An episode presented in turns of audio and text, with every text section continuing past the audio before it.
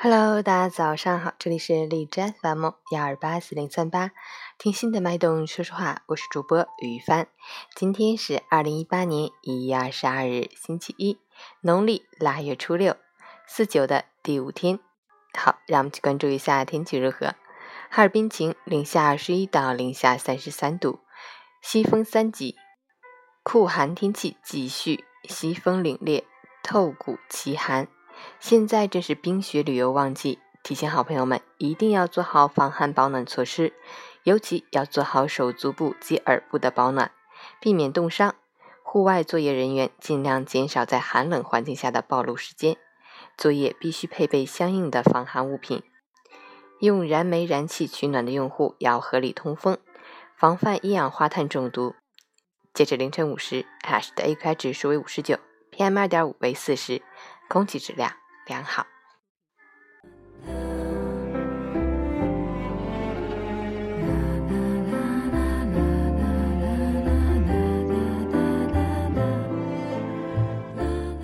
陈谦老师心语：能拯救你水火的，是舍去模糊的远方，尽力去做好手边清楚具体的事情。